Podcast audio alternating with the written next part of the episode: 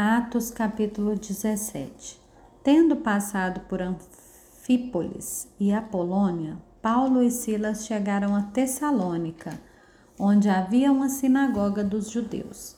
Paulo, segundo seu costume, foi procurá-los e por três sábados discutiu com eles a respeito das Escrituras, expondo e demonstrando ter sido necessário que Cristo padecesse e ressuscitasse dos mortos. Paulo dizia: Este Jesus que eu anuncio a vocês é o Cristo. Alguns deles foram persuadidos e se juntaram a Paulo e Silas. O mesmo aconteceu com numerosa multidão de gregos piedosos e muitas mulheres importantes. Os judeus, porém, movidos de inveja, trazendo consigo alguns homens maus dentre a malandragem, reuniram uma multidão e provocaram um tumulto na cidade. E atacando de surpresa a casa de Jason, procuravam trazer Paulo e Silas para o meio do povo. Porém, não os encontrando, arrastaram Jason e alguns irmãos diante das autoridades, gritando: Estes que promovem tumulto em todo o mundo chegaram também aqui e Jason os hospedou na casa dele.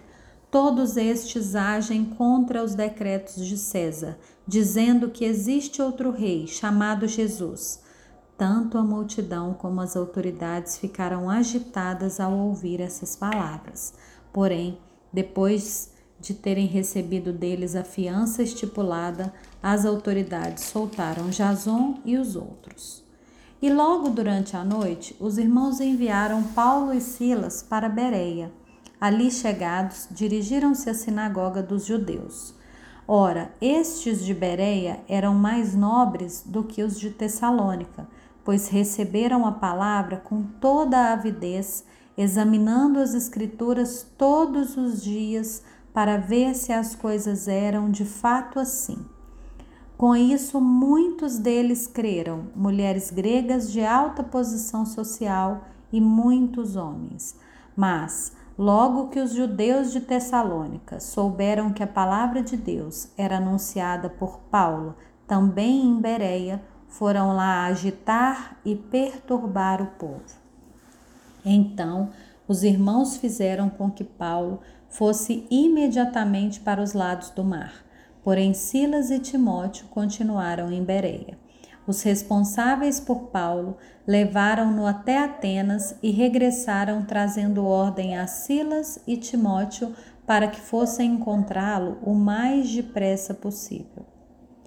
Enquanto Paulo os esperava em Atenas, o seu espírito se revoltava em face da idolatria dominante na cidade. Por isso, falava na sinagoga com os judeus e os gentios piedosos, também na praça, todos os dias com os que se encontravam ali. E alguns dos filósofos epicureus e estoicos discutiam com ele, havendo quem perguntasse: Que quer dizer esse tagarela? Outros diziam: Parece pregador de deuses estranhos. Diziam isso porque Paulo pregava Jesus e a ressurreição. Então, tomando-o consigo, levaram-no ao aerópago, dizendo: Podemos saber que nova doutrina é essa que você ensina? Pois você nos traz aos ouvidos coisas estranhas e queremos saber o que vem a ser isso.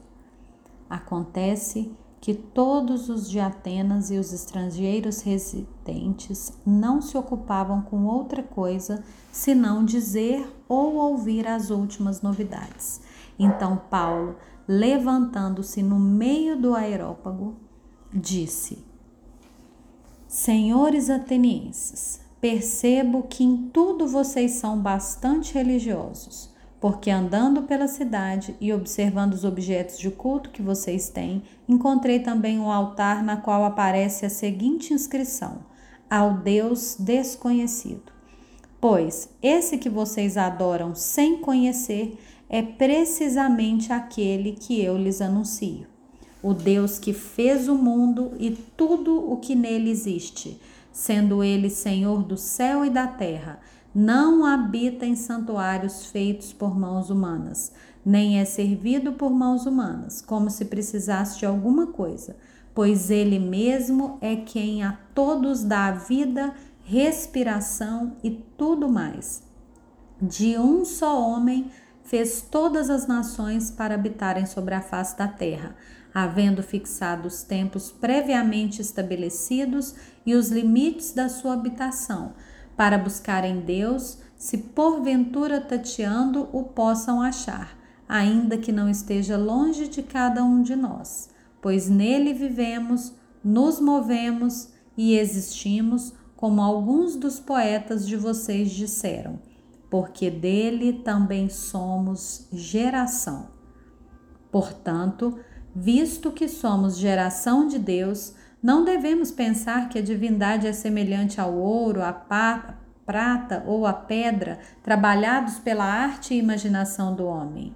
Deus não levou em conta os tempos da ignorância, mas agora ele ordena a todas as pessoas, em todos os lugares, que se arrependam porque Deus estabeleceu um dia em que julgará o mundo com justiça por meio de um homem que escolheu, e deu certeza disso a todos, ressuscitando-o dentre os mortos. Quando ouviram falar de ressurreição de mortos, uns zombaram e outros disseram: A respeito disso, ouviremos você em outra ocasião. A essa altura, Paulo se retirou do meio deles. Houve, porém, alguns homens que se juntaram a ele e creram. Entre eles estava Dionísio, o Aeropagita, uma mulher chamada Dâmaris, e com eles mais algumas pessoas.